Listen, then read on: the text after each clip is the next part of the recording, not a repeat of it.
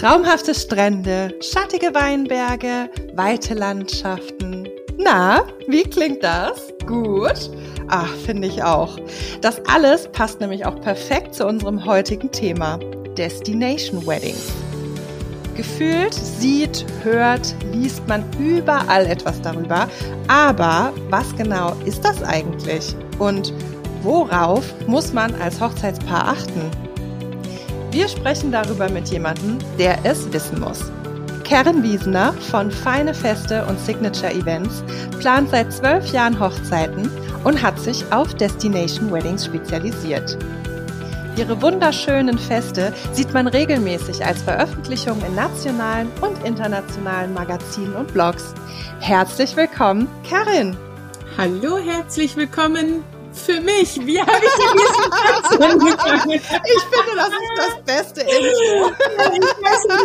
Herzlich willkommen. Willkommen, bienvenue. Ich meinte natürlich herzlichen Dank für die Einladung in euren Podcast. Schön, dass du dir Zeit für uns nimmst und ähm, stell dich doch bitte mal unseren ZuhörerInnen kurz selbst vor. Sehr gerne. Hallo zusammen, mein Name ist Karin Wiesener von Feine Feste und Signature Events. Wie Sven ja schon gesagt hat, seit zwölf Jahren plane ich traumhafte Feste, ähm, habe als Standard oder was heißt Standard, habe als ähm, Hochzeitsplanerin angefangen damals, gemeinsam mit einer Kollegin.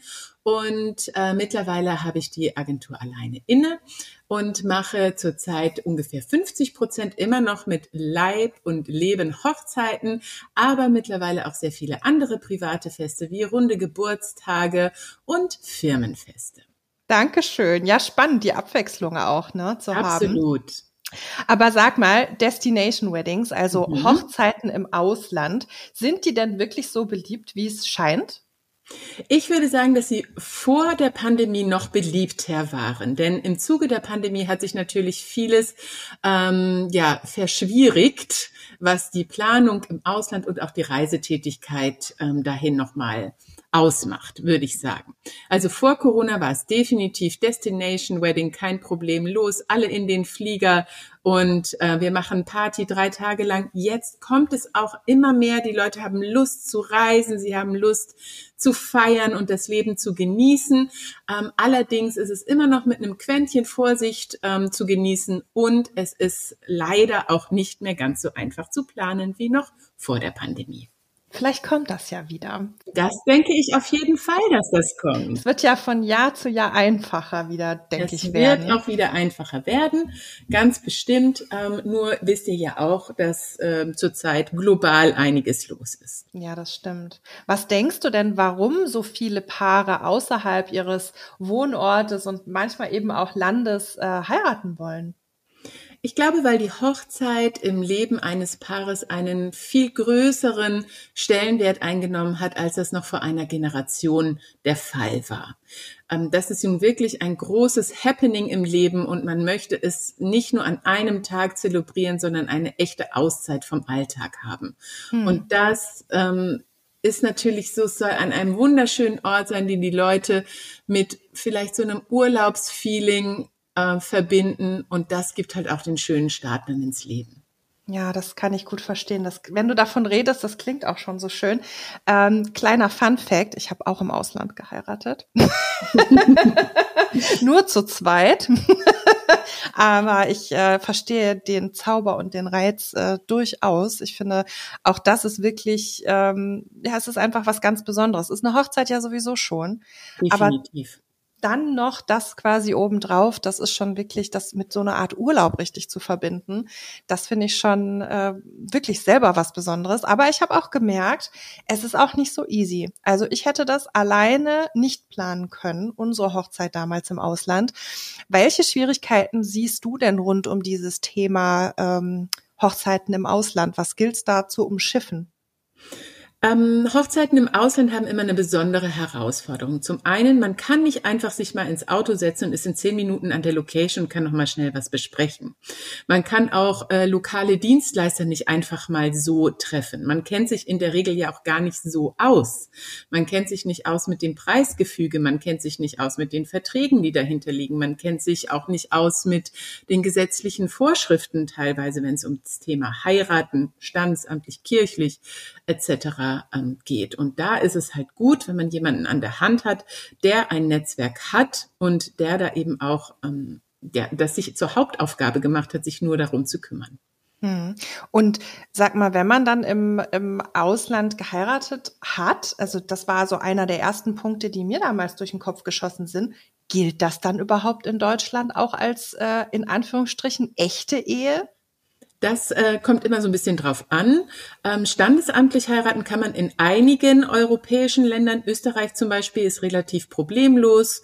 Ähm, aber es gibt halt auch viele, wo das nicht möglich ist. Also sehr häufig zum Beispiel kommt der Wunsch nach einer standesamtlichen Hochzeit auf Mallorca, ähm, das ja sehr viele deutsche äh, Landsleute lieben. Das ist da absolut nicht möglich, außer du hast den ersten Wohnsitz auf der Insel. Ah. Ähm, und auch dann ist es natürlich noch ein bisschen mit ähm, bürokratischen Hürden versehen.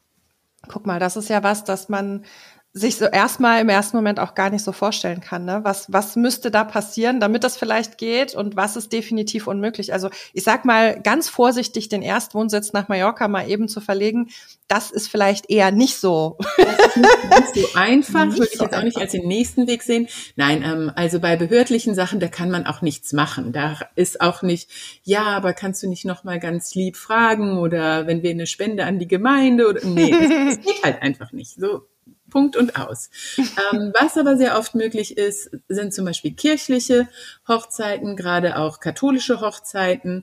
Ähm, da muss man allerdings sehr weit im Voraus mit ähm, dem Papierkram anfangen, denn es gilt ähm, quasi wie so eine Art Überweisungsschein von seiner Heimatgemeinde an die zu trauende Gemeinde ähm, zusammenzustellen und diesen, diesen Schein bekommt man halt nur, wenn man bestimmte Dinge vorlegt. Unter anderem sind es zum Beispiel Taufbescheinigungen, Taufbescheinigungen aus der damaligen Heimatgemeinde. Und wenn es gerade internationale Paare sind oder vielleicht auch ähm, Paare, wo ein Partner aus einem Land kommt, wo es zum Geburtszeitort jetzt nicht so das mega gut funktionierende Kirchenregister gab, wie es bei uns in Deutschland mhm. vielleicht gang und gäbe ist, dann kann das schon mal eine sehr große Herausforderung ähm, darstellen. Also da sollte man definitiv einige Monate vorher Zeit einplanen, um das zu machen. Und dann muss man natürlich auch noch in der Gemeinde dort einen Pfarrer äh, finden, der willens ist, diese Trauung für ein gemeindefremdes Paar durchzuführen und dann natürlich auch noch in der dementsprechenden Sprache, dass die Gemeinde das auch versteht. Oh, das ist auch echt spannend, ne? Also man sieht schon, da hängt unglaublich viel Wissen dahinter. Also wir kennen uns ja nun wirklich schon eine ganze Weile und ich bin immer wieder erstaunt, Karin, was du alles weißt über diese Dinge. Also eigentlich sollte es mich nicht mehr erstaunen, weil ich kenne dich ja, aber äh, ich bin trotzdem immer wieder baff und habe mich da in diesem Zuge der Recherche zu den Destination Weddings auch gefragt, habe ich dich auch noch nie gefragt, warum hast du dir das eigentlich so ein bisschen als Steckenpferd ausgesucht?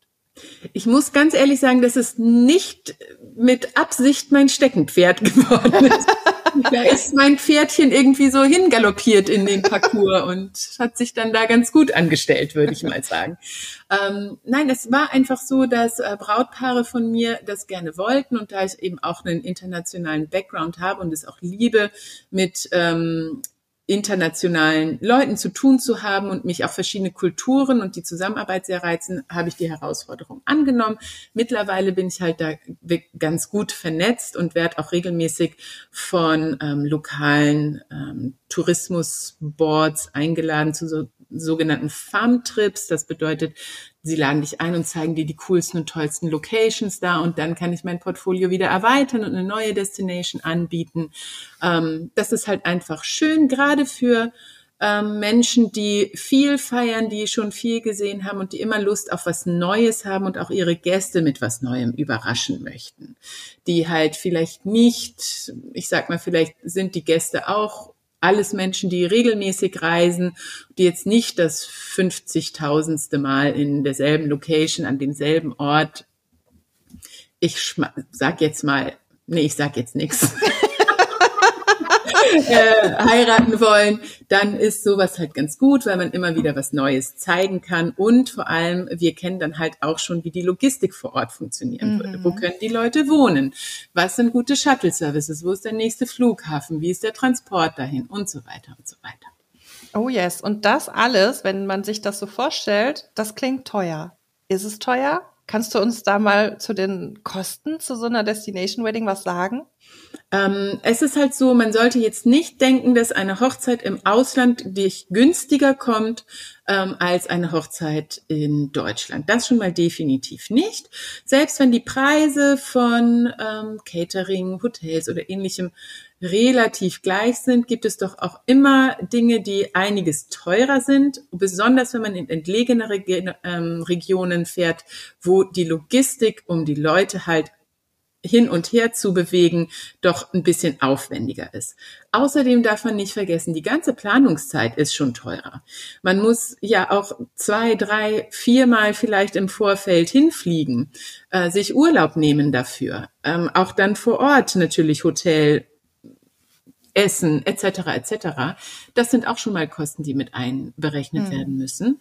Dann hat man vielleicht auch Gäste, die man unbedingt dabei haben möchte, aber die finanziell nicht so gut gestellt ist. Vielleicht will man die auch finanziell supporten, dass sie kommen können. Ähm, und dann muss man halt auch immer sehen, es gibt Paare, die haben bestimmte Vorstellungen, was Qualität von DienstleisterInnen angeht, für bestimmte Sachen. Und in manchen Regionen es gibt überall tolle DienstleisterInnen. Das steht jetzt mal ganz außer Frage. Aber in manchen Regionen gibt es vielleicht nicht das, was diesem Brautpaar für diesen Service perfekt gefällt. Mhm. Und dann müssen wir jemanden aus Deutschland mitnehmen und das ist halt auch wieder teurer. Ja, ganz klar. Ne? Also es ist ja auch äh, immer so eine Sache. Ich hatte mal ein super interessantes Gespräch auch mit einer Planerin äh, auf Mallorca, die eben gesagt hat, hier gibt es halt kein, äh, keine Blumen, die hier regional in dieser Form so wachsen und es muss alles angeschifft werden. Ne? Das sind ja auch so Punkte, da macht man sich am Anfang überhaupt keinen Kopf drum.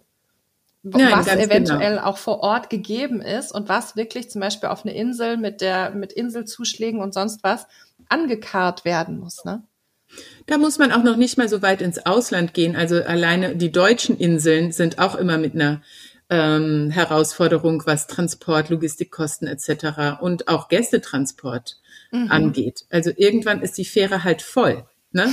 Dann, dann passt halt nichts mehr drauf. Und es gibt auch nicht immer das Budget für, äh, sage ich jetzt mal, Transportflüge. Mhm. Ne? Da, da muss man halt auch manchmal überlegen, was hängt da alles dran und inwiefern steht das überhaupt noch im Verhältnis.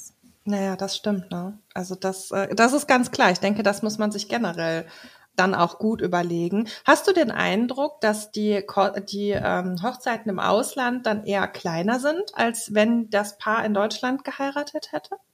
Oft ist das sogar der Grund, dass Paare ins Ausland gehen, weil sie dann, und das jetzt mal so ganz unter uns, in Anführungszeichen, nicht die ganze bucklige Verwandtschaft einladen müssen. Ah. Weil sie wissen, dass sich nicht jeder auf den Weg macht.